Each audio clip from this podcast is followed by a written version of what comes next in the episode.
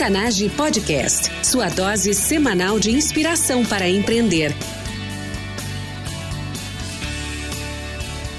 Com você, time Octanage, Vinícius Faquineto e André Piazza. Bem-vinda e bem-vindo ao Octanage. Eu sou André Piazza, host desse podcast junto com o Vinícius Faquineto. Todas as semanas entrevistamos empreendedores incríveis, gente de fibra como eu e você, com histórias de transformar ideias em negócios de verdade. Octanage é combustível para empreender. Contando histórias de transpiração, queremos inspirar uma nova mentalidade que vai impulsionar você a empreender mais e melhor através de ensinamentos simples e dicas práticas. No nosso website octanage.com você encontra os recursos mencionados neste episódio: livros, filmes, pessoas, recursos para ajudar você a transformar o seu negócio. Acesse octanage.com/e056 para fazer o download desses recursos exclusivos. Nosso convidado especial de hoje é sócio fundador da Prime Sale, técnico da equipe olímpica de vela e diretor do Ciclo Empreendedor equilibrando mais de 15 anos de vivência nos mundos corporativo e esportivo, faz dessa mistura sua carreira e seu negócio. Cássio do Canto, seja muito bem-vindo. Tudo bom, André? Obrigado. Prazer. Prazer é nosso estar te recebendo aqui, Cássio. O, tu bem indicado e o teu trabalho no Prime Sale foi algo que a gente aqui no Octanage colocou os olhos e de cara chamou atenção. Uh, vamos começar com isso. Uh, Cássio, para aquele ouvinte, para ouvinte que ainda não te conhece, Fala um pouco da tua vida pessoal, complementa com algo que eu não tenha mencionado. Perfeito. Cara, eu comecei a velejar com 11 anos de idade, uma, se tornou uma paixão imediata, apesar de não ter começado por interesse e curiosidade meus, na verdade foi o contrário. Meu pai era velejador já desde jovem e literalmente um dia me obrigou a experimentar. Me colocou à força na escola de vela lá para crianças ali no, no Veleiros do Sul, em Porto Alegre. E aí foi paixão ao primeiro contato com o barco e a partir dali minha vida com a vela começou a se misturar cada vez mais, assim. Então tive uma vivência como atleta até os 17 anos, comecei a trabalhar já bem cedo como treinador, como técnico de algumas equipes, e conforme fui avançando na escolha de uma carreira ali pelos 18, 19 anos, a ideia de empreender veio muito forte. E começou a acontecer em paralelo essa minha carreira dentro do esporte, né? então hoje ainda sou técnico da equipe olímpica, continuo atuando de uma maneira bem próxima com essa parte esportiva de alta performance, mas em paralelo surgiu a Prime Sale em 2012, justamente com a ideia de levar a vela para o mundo de outras formas que não essa prática esportiva e mesmo de lazer, que era a maneira que eu tinha conhecido a vela, a maneira que eu praticava, e sim de, de uma forma que pudesse contribuir de outros jeitos, né? ou seja, transformando o velejar numa prática de aprendizagem corporativa. E as analogias infinitas que existem entre um veleiro e uma empresa foram o ponto de partida para a gente construir uma metodologia que consegue, velejando, ensinar empresas a trabalharem melhor em equipe, a formarem melhores líderes e por aí vai. Essa tua experiência de técnico da equipe de vela olímpica e a experiência na Prime Sale é muito rica, porque ela lida com pessoas e lida com mentalidades. Sobre os frutos dessa tua vivência, experiência, tanto no meio esportivo como no meio corporativo, qual a tua maior competência hoje, Cássio? Cara, eu acredito que principalmente a capacidade de, de pensar estrategicamente tenha sido o principal ponto desenvolvido é, tanto pela parte esportiva quanto pela parte de negócios. É, a coisa que muito me apaixonou na vela foi justamente a liberdade que existe de fazer as próprias escolhas e, consequentemente, a responsabilidade que vem com isso, né? Ou seja, essas escolhas elas têm que ser muito bem pensadas, elas têm que ser muito conscientes, porque sempre tu vai ser a pessoa que mais vai sofrer com elas, seja de uma forma positiva ou negativa, né? Então, navegando a gente aprende que antecipar o próximo movimento, tentar prever como é que o vento vai mudar, se posicionar melhor em relação ao adversário para aproveitar melhor uma mudança nas condições climáticas, são fatores determinantes para o sucesso numa regata, numa competição, e no negócio isso acontece da mesma forma, né? Então, também é tudo sobre estratégia, sobre muito mais do que ter uma boa ideia, sobre como executar, quando executar, com quem executar, em que momento. Então, acredito que o pensamento estratégico, essa capacidade de analisar o cenário e fazer escolhas de uma maneira consciente, de uma maneira bem pensada, sempre tentando ao máximo tomar decisões por emoção e mais por razão, baseadas em evidências, em fatos, em dados, é, acredito ter sido a principal, a principal competência desenvolvida, é, até não só em cada uma, mas justamente pela, pela, pelo fato de misturar as duas, né? ou seja, se complementam muito nesse aspecto. Sobre essa competência, que é a capacidade de tomar decisões e tomá-las de forma estratégica, Isso aí não é algo que se aprende nos livros, ou até tem uma parcela disso que se aprende nos livros, mas isso aí, na verdade, é fruto de uma vivência muito grande e de participar de uma série de cenários, inclusive aprender com erros. Né? Então, vamos, vamos agora contigo, Cássio, por ter um momento mais difícil como empreendedor. Como é que foi esse momento? Como é que tu fez para superar isso? Cara, o momento mais difícil como empreendedor foi justamente um erro estratégico, e é curioso né, como, como, como acontece isso. É, e talvez justamente por isso um dos pontos que mais eu tenha desenvolvido e que eu valorize mais é justamente por ter sido um ponto onde eu tive um, das, um dos maiores erros que eu cometi na minha carreira, é, que foi justamente uma falha de decisão estratégica para o negócio. Né? Então, a gente, em 2016, era um momento em que a Prime Sale vinha numa crescente muito boa de, de, de, crescimento, né, numa sequência de crescimento muito boa. A gente tinha acabado em 2015, meio de 2015, a gente tinha acabado de validar é, de uma forma muito consistente o nosso modelo de produto, né, o, o, nosso treinamento que envolve a velejada e abordando questões de trabalho, equipe e liderança. A gente tinha validado de uma forma muito consistente esse modelo de produto em 2015 e isso tinha gerado um crescimento muito forte, muito rápido, principalmente no segundo semestre de 2015. E foi justamente aí que veio um momento de tomada de decisão totalmente baseada em emoção e pouquíssimo baseada em razão, em evidências, em análise fria de fatos e dados que foi a gente, quando eu digo a gente, eu e o meu sócio Roberto, no final de 2015, sentando para fazer um planejamento de 2016, a gente se deixou levar por essa euforia do negócio crescendo, por um excesso de confiança na época de que estava tudo dando certo, de que a gente estava ganhando muita confiança dos clientes, ganhando muita é, abertura, muito espaço no mercado, e a gente fez um movimento muito em falso de num ano em que estava começando, né, ou se acentuando a crise que a gente ainda está terminando de iniciar, mas onde ela estava estourando o seu auge, 16 ali, a gente fez uma, mudança de posicionamento do negócio para atuar com produtos maiores, ou seja, não somente treinamentos modulares e pontuais, mas sim programas de desenvolvimento muito mais profundos e complexos, que exigia um relacionamento muito maior com os clientes, tinha um ticket médio muito mais alto, um processo de compra muito mais complexo e mesmo uma execução muito mais prolongada. Né? Então, isso tudo aconteceu no momento, além de serem mudanças que por si só Hoje, olhando para trás, eu já vejo que elas não faziam tanto sentido, porque a gente estava justamente com um modelo recém-validado que tinha muito a crescer ainda, a gente fugiu desse modelo quando fez toda essa mudança. Só por isso já seria uma, uma má decisão, mas ela se tornou uma péssima decisão justamente por ter sido tomada ainda num momento, num timing totalmente equivocado de crise, onde qualquer investimento que nossos clientes faziam, certamente eles não eram em longo prazo, em desenvolvimento, em programas, sim em ações de curto prazo que pudessem tentar ajudar a estancar um pouco né, o, o, prejuízo ou as perdas que estavam acontecendo naqueles momentos. Como é que foi para superar esse momento aí? Porque o, uma coisa é tomar decisão e, na verdade, ela vai se apresentando aos poucos como, como ruim e depois como péssima, né? Então, uh, no momento que, de fato, se configurou dessa forma, como é que vocês reorientaram o barco? Cara, existem alguns fatos que surgem, alguns sinais que são é, impossíveis de fugir o olho deles, né? É impossível de negar ou de, de não se dar conta. E chegou o momento pra gente que isso aconteceu, que era simplesmente quando no mês seguinte não tinha mais como pagar as contas, né? Então, ali foi uma prova real e irrefutável de, cara, alguma coisa a gente fez errado.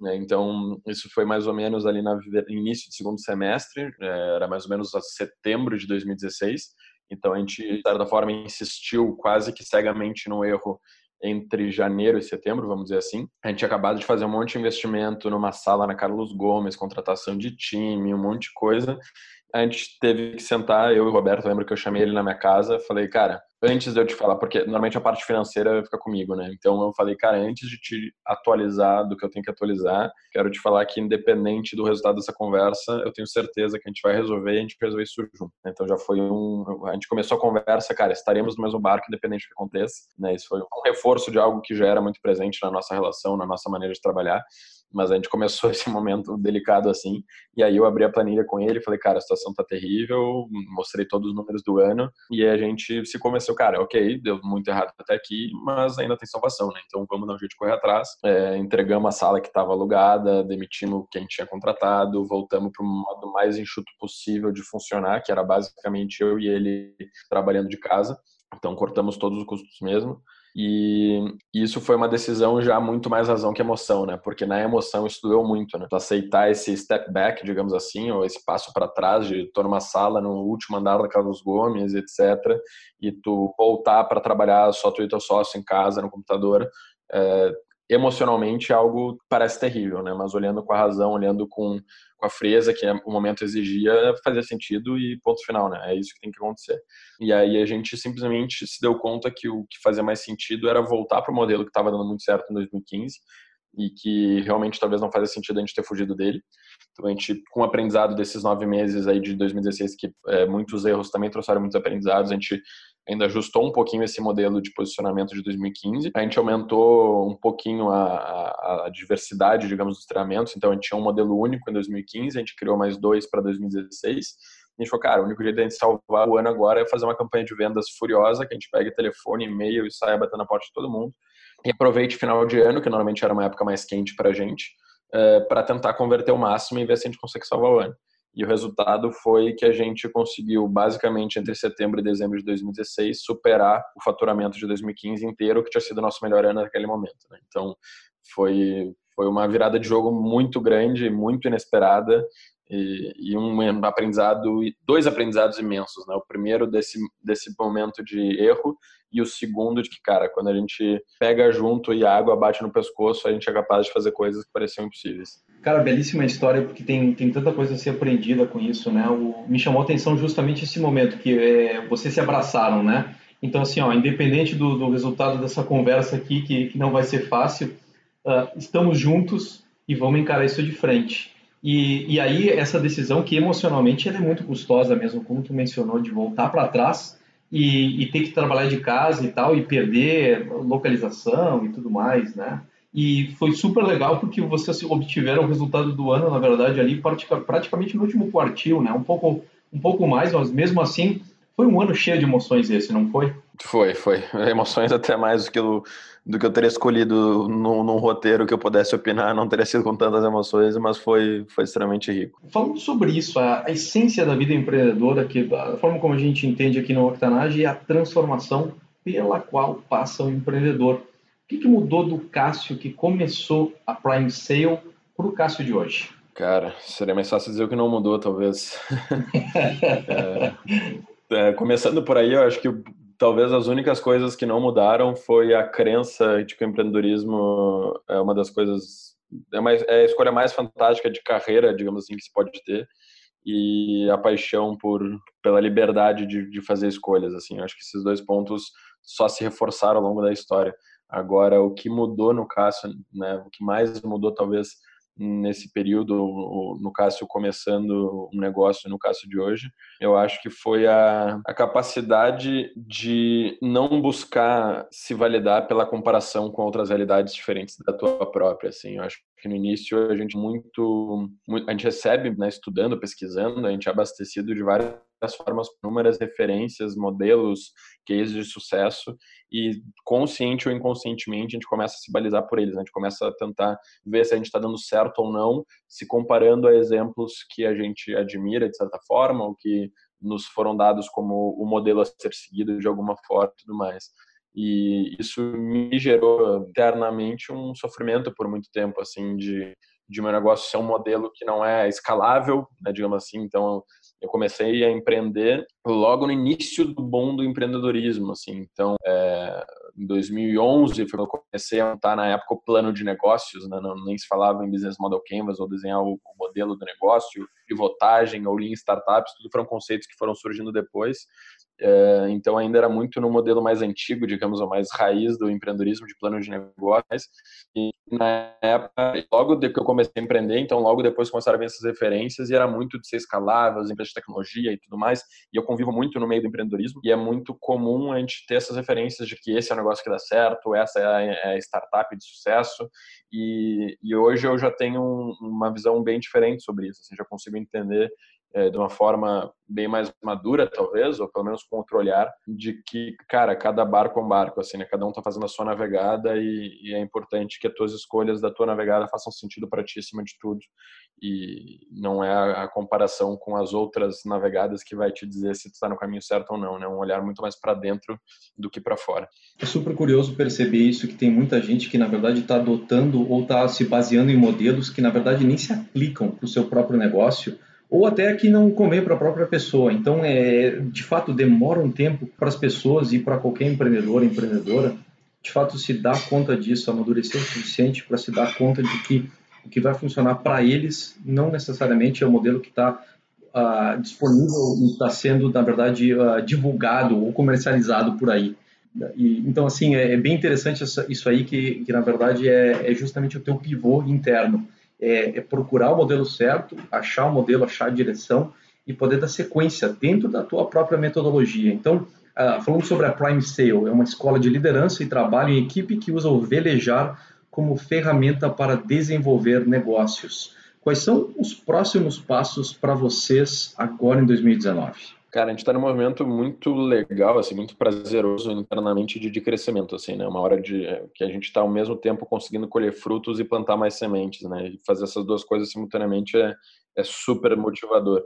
Então a gente está com o time crescendo rapidamente. A gente acabou de contratar é, cinco pessoas, estamos abrindo mais duas a três vagas aí no próximo mês. É, a gente está abrindo operação, terminando de abrir operação agora em Belo Horizonte e em Florianópolis, são as duas novas operações que a gente abriu agora no início de 2019 e que era hum, dentro do nosso planejamento o objetivo que até né, março nesse primeiro quarto de ano abrir duas novas operações que já estão rodando, são essas duas.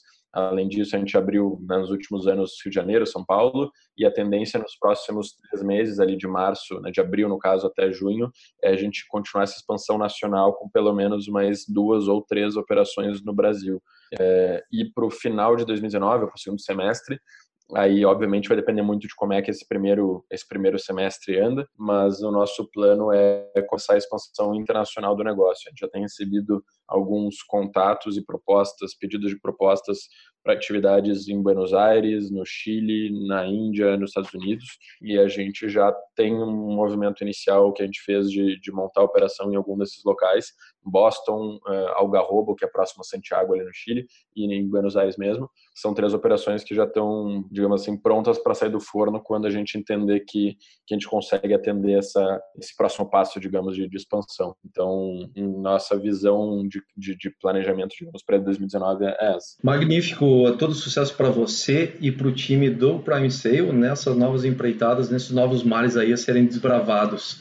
O, um outro ponto que eu queria ver contigo, Cássio, eu sei que tu tem algumas histórias de palestrante e uh, colocando as ideias do Prime Sale na frente das pessoas e conectando com elas e que em algumas situações houve, houveram reações inusitadas. Conta para nós algumas dessas histórias. Cara, teve uma, uma particularmente inusitada é, que me marcou bastante, assim, pela, pela reação da pessoa e pelo contexto ali no momento. Mas foi uma palestra, eu fui convidado para palestrar no, no CRA, né, no Conselho Regional de Administração do, do, Rio Grande do Sul, e fui convidado por uma RP, uma, uma Relações Públicas dele, que tinha visto, acho que uma outra palestra minha, em algum outro evento, não lembro exatamente de onde tinha surgido o contato, mas ela tinha me achado de alguma forma e tinha achado interessante a história de empreendedorismo, o case da Prime Sale, e eles tinham um evento com alguma periodicidade, acho que mensal, que era como se fosse um, um, uma palestra para os associados, assim. E ela me convidou para contar o case da empresa lá, me pediu para mandar um, uma mini bio, assim, um mini currículo contando um pouco sobre mim, a foto, qual seria o título da palestra, o que eu abordaria, tudo. Mandei tudo para ela, ela validou internamente, tudo ótimo, marcou a data, horário, e eu cheguei no dia da palestra, isso tudo eu conversei com, a, com essa RP, com uma secretária que, que também estava nos e-mails, e cheguei no dia da palestra, auditório lá montado, as pessoas começaram a chegar, sentando, eu né, já fui ali no projetor, vi com a pessoa ali com o técnico tudo certo, tá rodando, tudo funcionando, ótimo. Tava ali pronto para começar e alguns minutinhos antes do horário marcado, veio uma, se não me engano, era uma vice-presidente do conselho e veio me, me cumprimentar, me, me dar boas-vindas, me receber e perguntando, né, conversando um pouco comigo, perguntou um pouco sobre um pouco mais sobre o que eu fiz. E aí me perguntou quando é que eu tinha me formado e onde. Falei, não, não, na verdade eu não sou formado em administração, eu ainda estou cursando, né, a faculdade está trancada, mas ainda estou, de certa forma, com, com a matrícula vigente, digamos assim, da sua aluno, é, mas não sou formado né, na URGS. E a cara dela na hora foi de total incredulidade, assim, foi curioso, no mínimo, perceber, assim, quase tangivelmente o, a cabeça dela funcionando, porque foi um olhar de incredulidade para mim, do tipo, isso não é possível. Aí um olhar para a plateia que já estava pronta esperando, e aí uma conclusão de que, putz, o que, que eu faço agora? E olhou de novo para mim quase que esperando que eu dissesse como é que a gente podia resolver aquilo. E eu fui muito sincero com ela, falei, olha, entendo a tua posição, não pretendo abordar esse assunto porque entendo que seja delicado falar disso no Conselho Regional de Administração, né, de não ser formado e de certa forma estar aqui sendo colocado como um exemplo, um case, então, não te preocupa que eu não pretendo abordar isso. Mas, assim, me parece que tá tudo pronto para isso acontecer. Essas pessoas receberam um convite para estar tá aqui, né? Que vocês enviaram. Fez sentido para elas, para mim faz sentido, a palestra está pronta. Mas se tu entender que por algum motivo isso invalida a execução da palestra, não tem problema nenhum, te entendo e tá tudo certo. E a pessoa, muito mais por perceber uma falta de opção do que por se convencer de que funcionaria, ela acabou deixando a palestra acontecer e no fim foi super bacana. É, ela mesma depois veio até me pedir desculpa e tal, e parabenizou pela, pela história e tudo mais. É curioso dessa história que isso é bem vida de palestrante mesmo, né? É, é aquilo que uh, tu, tu tinha me comentado anteriormente sobre, sobre agilidade, essa capacidade de viver no momento e tomar as decisões certas, né? A partir da, daquilo que, como a situação se apresenta. E, e, tu fez isso de uma forma bem legal, super positiva, inclusive deixou eles bem à vontade para eles tomarem ação que eles quisessem, né? E, e, foi curioso que eles perceberam que eles estavam numa sinuca de bico, né? Como a gente fala aqui no Rio Grande do Sul, que, que justamente, olha, o, o nosso palestrante não não está formado necessariamente em administração, né? Como é que a gente vai lidar com isso? Então, uma história super curiosa. Legal, obrigado por ter dividido com a gente, Cássio. E até para dar sequência para esse momento, eu sei que tu tinha um questionamento, uma dúvida que tu tinha me mencionado anteriormente. Tu gostaria de trazer isso no contexto da entrevista? Perfeito, eu gostaria sim, André. Um, até tu comentando né, de, de características, do, situações que o empreendedor se depara de ter que se adaptar e muitas vezes com situações inusitadas, ter que reagir de certas formas é, e sem muito tempo para pensar.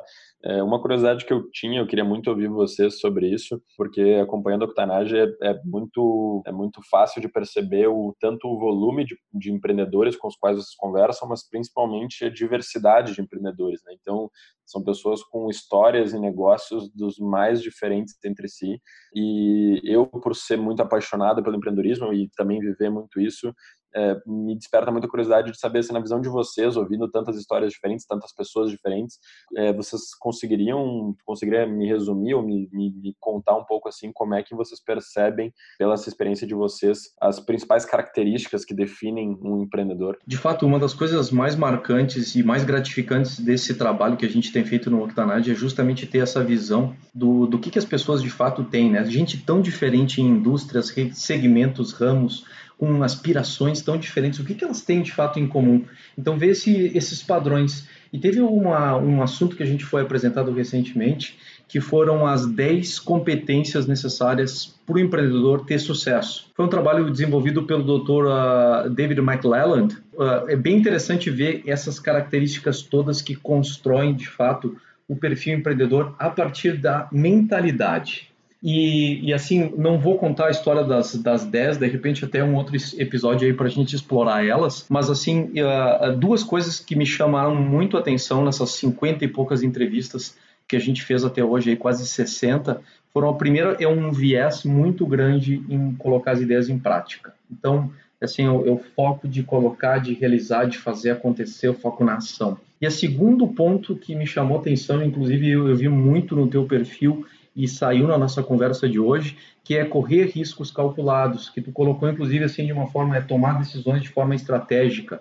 E eu achei bem legal isso aí, uma das coisas que tem me batido o olho uh, recentemente foi uma outra coisa que tu me mencionou que está relacionada com isso, que são uh, a habilidade de fazer pequenos experimentos e fazer experimentos inteligentes. Então, quando eu estava falando sobre o posicionamento do negócio de vocês, vocês experimentaram, acertaram, uh, aí teve toda uma emoção, né? Teve sucesso e tal, vamos fazer um pivot para um outro posicionamento. E acabou não dando certo, foi de repente um passo grande demais. mas a habilidade de vocês colocarem isso dentro de um perfil de experimentação dentro do próprio negócio é uma coisa que tá, tem me chamado muito atenção dos empreendedores, empreendedores que vêm aqui. Quem tem esse perfil, quem entende isso, tem negócios que superam crises. Então, isso é, é um desdobramento do trabalho do, do Dr. David, lá dos anos 60, por uma situação bem atual, inclusive colocado no contexto aí de, de Lean Startup, de agilidade e tudo mais. Então, assim, essas duas características, botar mão na massa e, segundo, fazer experimentos inteligentes, são coisas que têm chamado atenção aqui no Octanage. Muito massa. Para mim faz total sentido, total sentido. Pensando principalmente nos empreendedores que eu admiro, certamente é muito notório essas características. Aproveita então para fazer a nossa transição, Cássio, para o jogo rápido. No jogo rápido, coletamos dicas e recursos no formato de perguntas curtas e respostas rápidas. Faça o download desses recursos em octanage.com/e056. Cássio, qual o hábito pessoal e diário que mais contribui para o teu sucesso? Sem dúvida, prática esportiva, né? O quanto o esporte diariamente é capaz de provocar o sentimento de se desafiar e ter que conseguir se superar dia após dia. Eu acho que essa vontade de chegar mais longe que o esporte proporciona contribui diretamente todos os dias para o negócio. O que você, como empreendedor, não pode viver sem? Sem time não, não existe empreender sem time. O time pode ser uma pessoa, mas sozinho você vai lugar nenhum. Trajetória muito bonita tua, começando como técnico da equipe de vela olímpica e agora na Prime Sale. Ah, quem é a pessoa que você utilizou como modelo, inspiração para essa trajetória? Cara, a maior inspiração, maior contribuição nessa trajetória estava logo do meu lado, assim, sem dúvida foi meu, meu próprio sócio e eu acho que isso foi uma, uma sorte imensa de ter conseguido ter alguém uh, assim como sócio, né, dentro de casa, literalmente. Mas sem dúvida a pessoa que mais me provocou a, a crescer, a pensar de outras formas, a expandir meu olhar e, e que me, me, ajudou a chegar onde a gente está hoje e vai continuar com, com, certeza me provocando a chegar mais longe. Magnífica história, que bom que vocês servem de inspiração um para o outro, isso é sucesso na parceria garantido. Dica de ferramenta ou recurso online para empreendedores? Cara, essa eu vou, vou fazer o simples, cara, o Google é fantástico, não tenho o que falar dos caras, é, hoje no, todo o nosso sistema de gestão na Sale é Google Agenda, Google E-mail, Google Drive, Docs, é, 100% com eles. É, as ferramentas do Google Suites estão aprovadíssimas aí, muita gente fala a respeito delas, a gente usa abundantemente aqui no Octanage. Dica de um livro ou seriado para o nosso público empreendedor, Cássio. Cara, sobre livro, Uma Breve História da Humanidade, um livro sensacional vai muito além de negócios, fala de coisas muito mais essenciais, mas que permeiam os negócios diretamente. E uma série, Suits, eu acho que é uma série sensacional. Dá um, brilho no olho, aquela, aquela, aquela vontade de fazer mais, de virar o jogo, de ir atrás. Eu acho muito inspirador. Uma pergunta que tenha te deixado inquieto nos últimos tempos. Para onde vamos? Ou até, até onde vamos? Até onde vamos, acho que é a maior. Essa pergunta, até onde vamos, assim, dentro da, do contexto da Prime Sale, é, é uma pergunta para saber o tamanho do oceano? É por aí? Cara, mais do que isso é para saber até onde a gente quer ir, porque a gente imagina muitas possibilidades de expansão do negócio, mas a gente é, já, já tem muita consciência de que a gente não quer complicar a nossa própria vida enquanto empreendedor. Então, a gente não quer negócios extremamente grandes, extremamente complexos e que vão nos tomar muito mais da energia e tempo que a gente quer para trabalho na nossa vida. Então, a gente sempre busca muito desse, desse equilíbrio entre trabalhar e fazer todo o resto que a vida pode proporcionar. Então, acho que a maior dúvida nesse momento é até onde a gente quer ir é, como negócio, como empresa, em tamanho, em complexidade e, e por aí vai. Vai dar dica para quem está empreendendo, porque o, daí surgem aspirações, objetivos, daí surgem análises, histórias que vão justamente levar vocês para essa direção. Então tá aí uma, uma dica fantástica do, do questionamento e por que, que ele é tão ele deixa, te deixa tão inquieto, não é mesmo? Exatamente, exatamente. Acho que é muito fácil, até pelo que a gente falou antes, das referências que a gente acaba recebendo, do que, que é sucesso. Acho que é muito fácil a gente entrar num, num, num espiral de, de, trabalho, trabalho, trabalho, meu negócio tem que crescer, tem que crescer, tem que crescer, e a gente esquece de olhar para o lado e ver que a vida é muito mais que o trabalho, né? Ele tem que ser parte da vida, não o contrário. Então, acho que isso é esses questionamentos até onde até onde se quer ir e como se quer chegar lá são essenciais. Alguma alguma figura ou personalidade que tu tenha acompanhado no momento que esteja te inspirando? Cara, os guris do surf do Brasil, é, Medina, Mineirinho, Toledo, essa turma toda, é, sem dúvida, são caras que estão inspirando muito pela, pela capacidade de, de internacionalizar, digamos, a marca Brasil e a maneira como eles estão revolucionando e, e trazendo um, uma nova maneira de fazer as coisas. Né? Acho que dentro do, do mundo esportivo eles estão fazendo uma inovação disruptiva da maneira de surfar, da maneira de, de competir em alta performance e quebraram e desbancaram os modelos tradicionais, digamos assim, de Kelly Slater e essa turma toda.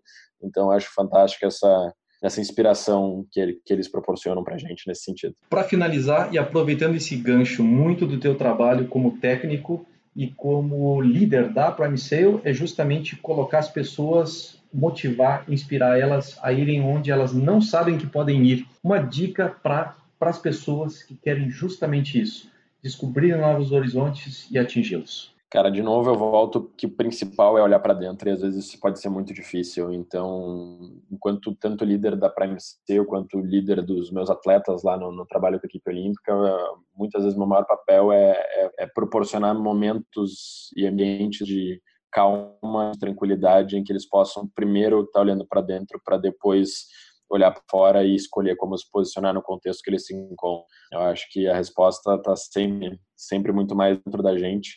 E, e, uma coisa que eu aprendi há tempo que para mim fez toda a diferença é prestar mais atenção no que a gente quer, nos que nos brilha o olho. Assim, isso, isso, isso nos diz muito e muitas vezes a resposta é muito mais simples do que a gente, que a gente imagina. Time Octanage, nós somos a média das pessoas com quem mais convivemos e hoje você esteve aqui comigo e com esse incrível líder de pessoas, o Cássio Lutz do Canto. Acesse octanage.com/e056 junto com a transcrição do episódio, deixo lá todos os recursos mencionados nesta entrevista. Para conectar com o Cássio, acesse octanage.com/comunidade e crie o seu usuário.